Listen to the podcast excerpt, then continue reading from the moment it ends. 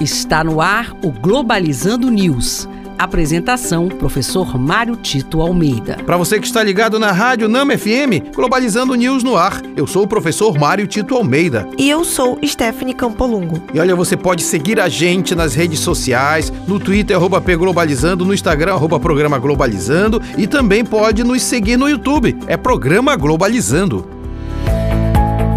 Globalizando Notícia do Dia. Do portal Rádio Senado, do Brasil.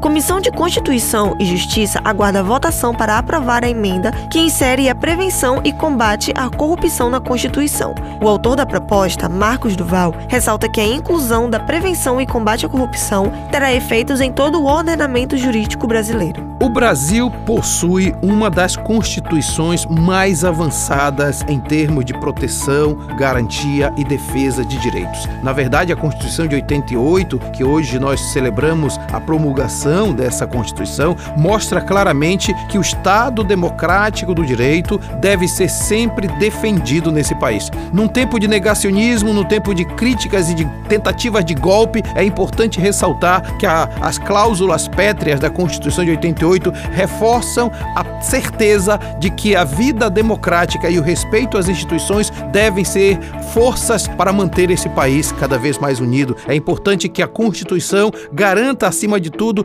nossos direitos e garanta também a ação dos deveres de cada cidadão brasileiro.